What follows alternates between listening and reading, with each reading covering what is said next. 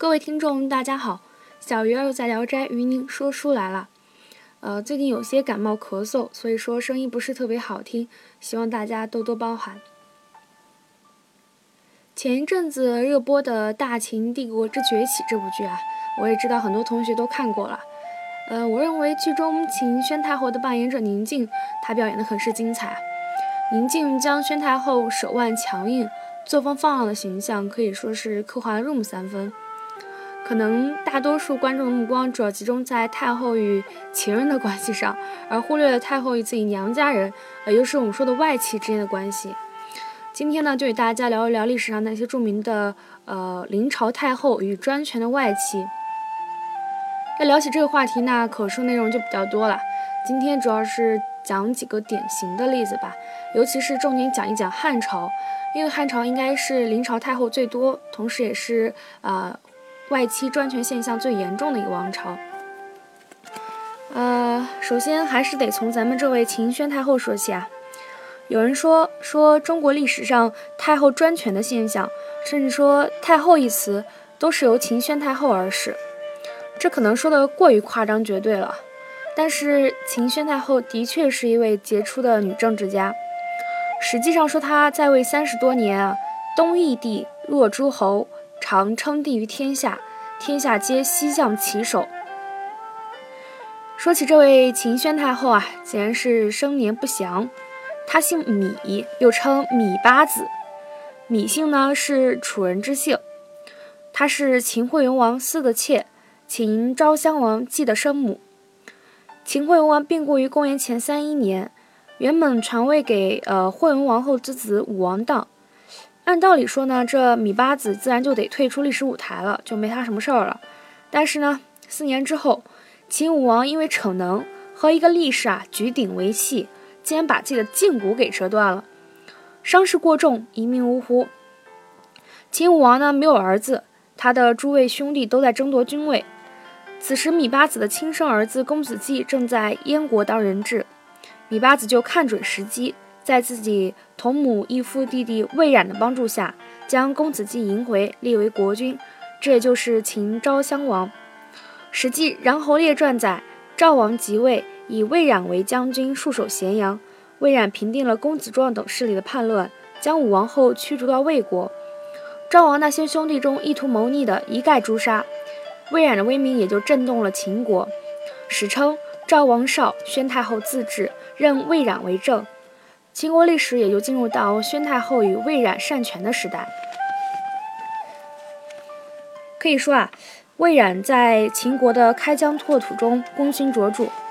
但是这位国舅呢，他依仗太后的权势，专横跋扈，无视君王。为了扩大自己在定陶的封地啊，居然敢私私心用远道讨伐与秦国并不接壤的齐国。我们可以，呃，我们可以甚至在史记中看到魏冉不请示秦昭襄王就擅自行动、引兵而归的记载。可以说，这在法令严酷的秦国是极为少见的。所以说，呃，当秦昭秦昭襄王亲政之后呢，呃，魏冉和秦宣太后就成为他的最大掣肘。也是在范雎的劝说之下，他废了呃秦宣太后，逐穰侯于关外。嗯，继秦宣太后之后临朝的呢，就是汉朝的吕后吕雉。吕后称制时呢，就打破了汉高祖刘邦的“非刘氏不忘”的一命。呃，他以吕氏子侄为王。结果他死之后呢，朱吕玄灭。到了汉武帝刘彻的时候，为了防止主少母壮的事件再度发生，他断然处死了太子刘弗陵的母亲赵婕妤，就是历史上著名的钩弋夫人。他想用这样的极端手段来防止女主专权，但是，嗯，在他以后的西汉中央政局，最终还是出现了君弱妻强的局面。嗯，自从汉元帝开始的四位皇帝啊，要么年幼，要么懦弱无能，于是汉元帝的皇后王政君，呃，不是王昭君啊，是王政君。先后凭借着太后和太皇太后的身份执掌政权近半个世纪，历经了成帝、哀帝、平帝三朝。呃，王政君应该是历史上最长寿的皇后了吧？她好像活了八十四岁。在其庇佑之下呢，王氏一族满门富贵。在王政君刚被尊为呃皇太后的时候，他就认自己的哥哥王凤为大司马大将军、录尚书事，总揽朝政。后来呢，又同日封自己呃家族的五位兄弟为侯，世称一日五侯。可以说王室权势大炽，史称呢说郡国首相、刺史皆出其门。据统计，这个家族最终有十个人被封过侯，出过五个大司马，力压霍氏，成为西汉最牛的外戚家族。在汉哀帝死之后呢，王政君就立了平帝，正式的临朝称制，委政于自己的侄子王莽。王莽以大司马领尚书事，大权独揽，政有己出。终于在公元九年的时候呢，王莽一脚踢开了名义上的皇帝孺子婴，自立为新朝皇帝。可以说啊，呃，王政君这位临朝太后原本只是出于亲情而将权力交于兄弟子侄，但是最后当王氏一族羽翼丰满时，呃，王政君也就拿他们无可奈何了。嗯，王政君这位王莽的姑母反对娘家人篡位，当王莽派自己的堂弟王顺向他索要传国玉玺时，他仍旧以我汉家老寡妇自居，将玉玺扔在地上，说：“我老已死，如儿兄弟今族灭也。”可惜王政君其人虽无政治野心，但任为亲，最终断送了西汉二百年的江山啊！到了呃东汉汉光武帝刘秀重建汉朝之后呢，对可以说他对王莽代汉记忆犹新啊。他下诏不假后党以权，来试图抑制外戚干政。但是，很讽刺的是啊，呃，外戚弄权在东汉一朝登峰造极。嗯，开东汉临朝先河的呢是汉章帝的皇后窦氏。窦氏是东汉开国元勋窦融的曾孙女儿。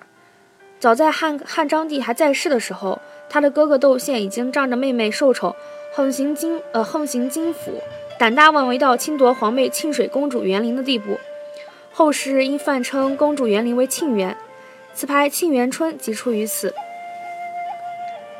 在汉和帝继位以后呢，太后窦氏她一临朝就委任自己的哥哥窦宪为内府秉政。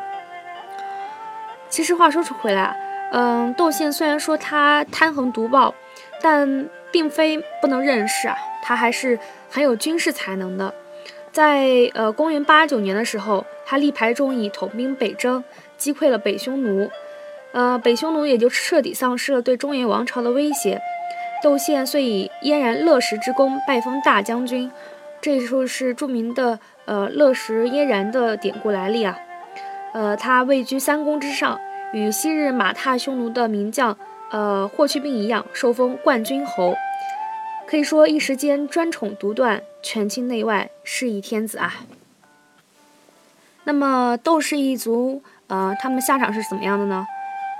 嗯，可以说窦宪他们兄弟，呃，专总权威，内外臣僚莫由清洁。嗯，甚至到胆大妄为到想要密谋弑杀何帝，拥立窦宪为帝的地步。结果这个消息被泄露啊，十五岁的汉和帝与宦官。合力消灭了窦氏外戚集团，窦宪兄弟也就被迫自杀。也就是从此开始呢，外戚和宦官的轮流坐庄，也就成为了东汉政治的常态。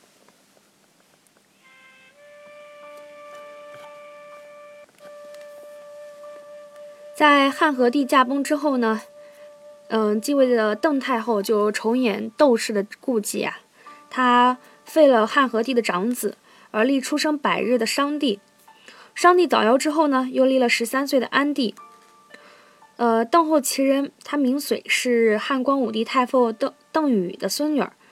嗯，在当时啊，东汉那个时候，呃，班固已经提出了禁锢妇女的三从之道。但是当时候的邓绥就是白天做女工，晚上诵读诗经典籍。据说他六岁就会诵背诵《史记》，十二岁时就已经通晓了《诗经》《论语》。以至于他的家人都称其为“诸生”，就是秀才的意思。嗯，把他放到现在来看啊，就是妥妥的一枚女学霸呀。嗯，饱读诗书的邓后临朝近二十年，号令自出。这时候已经是东汉的中期了，嗯，自然灾害频发，每临灾变呢，邓后都亲颁诏令，遣员赈救灾荒。与此同时呢，宫廷的奢靡之风也得到了遏制。嗯，在他的约束之下，他的哥哥邓骘，就是历史上著名的大将军邓骘，也能谦逊恭谨，礼贤下士。可以说，呃，邓邓氏一族的外戚可以是，呃，东汉外戚的一个艺术吧。呃，邓骘推荐的关西孔子杨震啊，可以说是清官的典型，拒绝别人夜半送礼，呃，留下一句“天知地知，你知我知”的名言。嗯，虽然说邓氏一族啊吸取教训，呃，谨慎从政，但是仍旧免不了破灭之道。在四十一岁的邓太后积劳成疾去世、尸骨未寒之际，呃，汉安帝就在宦官的支持下反攻倒算，令臣下弹劾邓氏大逆不道，将他们全部贬为庶人，没收财产，遣返原籍。同时，郡县官吏呢又秉承上意，对邓氏大加迫害。邓氏一族中多人自杀而死。嗯，虽然我们说在皇家这种无情的权力斗争面前，个人的品质并不是那么重要，但是，嗯，汉安帝的确是做的过分了。所以说，《后汉书》将其列为安帝不得的例证，亦不无道理呀。汉安帝死之后呢，皇皇后延姬就拥立了少帝临朝听政。呃，史称说一时一时间，严氏一门啊，兄弟全要，微服自由。呃，但是不到一年时间啊，少帝就病死了，顺帝上台。所以说，呃，相比于其他外戚而言，严氏外戚不过是昙花一现。顺帝继位之后呢，严氏多人被杀，严姬也被迁离宫，第二年就去世了。顺帝上台之后呢，取而代之的是梁氏外戚。呃，梁后临朝，他的家族在西汉的时候已经是实力雄厚的地方豪强了。据说他的祖上在汉光武帝刘秀统一西北的过程中有左汉之功。呃，梁后和邓后一样啊，都是呃才女啊。史书上说她少善女工，好史书，九岁能诵《论语》。所以说，呃，梁后肯定也希望自己临朝后能有所作为啊。在汉顺一顺呃汉顺帝一朝呢，可以说是灾害频发。为此，梁后六次诏令，呃赈济灾民，一再昭告官吏勿重恩师，以康我民。七次大赦天下，减免刑徒。可以说，暮气已深的东汉朝廷啊，一时间颇有一番新气象。可是很可惜的是啊，梁后她虽能够，嗯。约束自己，但是却没有约束好自己的娘家人啊。嗯，主要问题出在他的哥哥梁冀身上。梁后他虽然能够积极选拔人才，但是，呃，梁冀他以大将军、录尚书事操纵朝政，一时间啊，兄弟父子一门四侯。嗯，他甚至自作主张杀害了太太尉李固，所以说梁后反而被其架空了。嗯。梁氏兄弟兄兄妹啊，先后册立了呃汉冲、汉冲帝、汉质帝、汉桓帝三三朝三帝，专断朝政十九年，可以说，嗯，大汉朝廷几乎成了梁氏的天下啊。嗯，此时也就达到了外戚专权的最高峰。汉冲帝在位五个月就死去了，时年三岁。然后到了汉质帝，汉质帝呃又是一个幼子。他称梁冀为跋扈将军，然后就被镇杀了，时年九岁。到了汉桓帝继位的时候呢，他已经十五岁了。嗯，其实其实是什么？梁氏一族因为找不到呃年幼年幼的呃合适的皇子，才选了他。然后秉承梁梁冀意志的有关部门啊，甚至想要上奏汉桓帝，请求给予汉梁冀及两汉名臣萧何、霍光。邓禹，呃，曾享受数亿一生的礼遇。对此，这个跋扈将军梁冀甚至还觉得李博不开心啊。我估计能满足这位大将军的愿望的，恐怕只有依照王莽的故事了。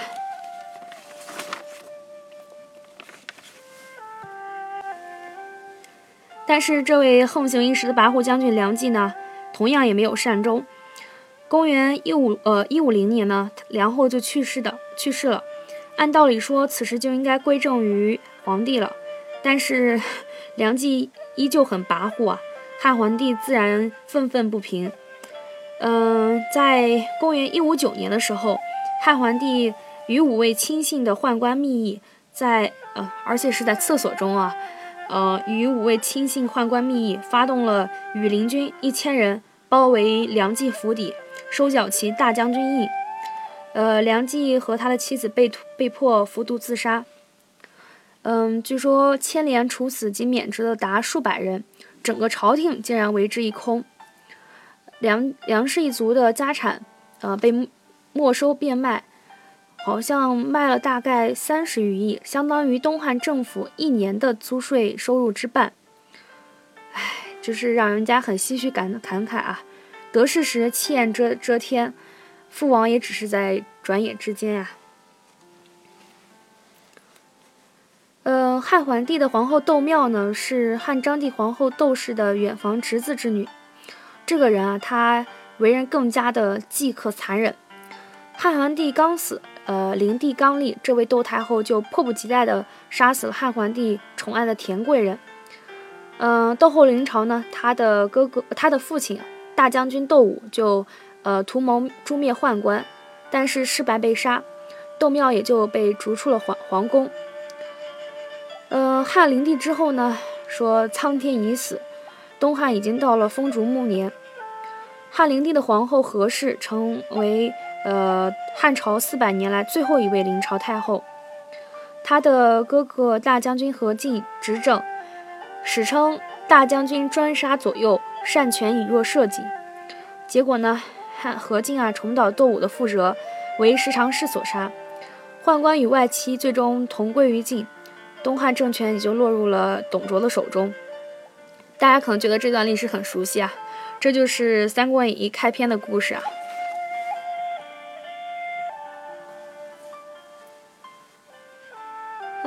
嗯，历史的车轮走过四百年，到了唐朝。后妃干政的现象呢，又来个轮回，而且有过之而无不及，出现了中国历史上唯一的女皇。武后称制，呃，即为大周皇帝。武氏亲族呢，纷纷得到重用。武承嗣与武三思这两位侄子相继封王，嗯，甚至呢，呃，外戚甚至对至尊之位产生了觊觎之心。武承嗣与武三思甚至想以自古天子未有以异姓为嗣者，求为。太子，呃，可以说啊，在中国历史上，侄子乞求来继图姑妈的皇位是绝无仅有的事情。好在武则天在最后的时刻啊，嗯，包括接受李昭德、狄仁杰等等大臣的建议啊，选择了去武周帝号，呃，仍旧以大唐皇后李家媳妇的身份啊，选择呃归葬乾陵。在唐中后期呢，呃，鉴于吴韦之乱，韦呢是韦皇后，她也是干政的一很呃干政的一位皇后。在唐中唐中后期呢，皇帝就不立皇后的方式来遏制后妃和外戚的势力。呃，尤其是唐宪宗的时候啊，有一位郭妃，郭妃就是唐穆宗的生母。嗯，他郭妃在宪宗即位之后呢，只册。进呃只册进贵妃，而不直接册封皇后，而且呃宪宗一朝也没有当上皇后。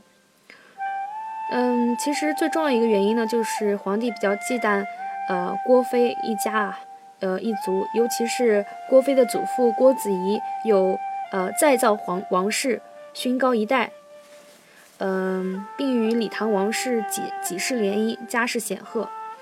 呃，如果立郭妃为后，就很容易在政治上形成强大的呃后族势力。嗯，到了宋朝以后呢，就再也没有形成强大的外戚政治势力。这有很多原因啊。呃，《宋史外戚传》认为，主要是呃法度之严，礼统之正，有以防行其过。到了明朝呢，呃，朱元璋更是对。后妃外戚做了严格的规定，嗯，他看到了前代皇后，特别是呃我们刚刚提到东汉这一朝啊，出生于呃勋贵世家大族的皇后对皇权所带来的威胁，于是，在开国之初就规定了皇室不得与大臣通婚，推行选秀女的制度，从民间良家选取后妃。嗯，可以说这些后妃的娘家人呢，一无社会背景，二无社会地位，就很难形成危及皇权的政治力量。这一招，嗯，就是对外戚干政的釜底抽薪啊。使臣称，呃，后宫居宫宫后妃居宫中，不遇一发之政，外戚循礼谨度，无敢恃宠以病民，汉唐以来所不及。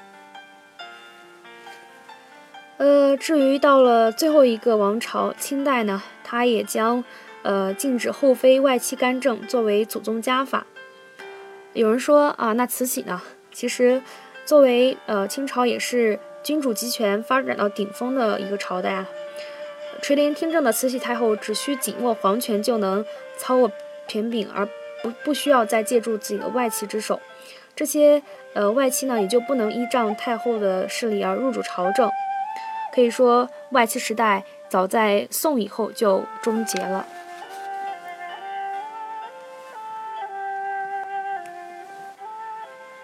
嗯，刚才我们说啊，东汉是临朝太后最多，同时也是专权现象最严重的一个王朝。嗯，分析一下为什么会出现这样的状况。呃，清代的史学家赵翼呢，他认为是东汉帝王活得短，所以说人主既不永年，继体者必幼主，幼主无子而母后临朝，则必立孩制以久其权。就是说啊，说东汉的皇帝都不长寿。呃，继位的都是小孩子。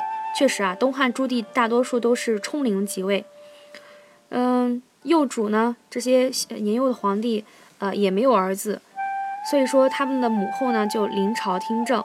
呃，等这位皇帝去世以后呢，又立了小孩子，以久其权，就想牢牢把握住大权呢。然后同时呢，也有学者指出说，东汉自光武帝开始。有嫡立嫡，无嫡立长这一原则，呃，就执行的很差劲啊。这也就为太后们贪贪立幼主提供了历史依据。嗯，此外呢，还有一点原因就是，东汉它是以孝治天下，所以说当先帝驾崩之后呢，母后也就成为了第一家庭的家长，有着管教儿子的权利。而在家国不分的家天下体制中呢。母后执掌国政，也就顺理成章了。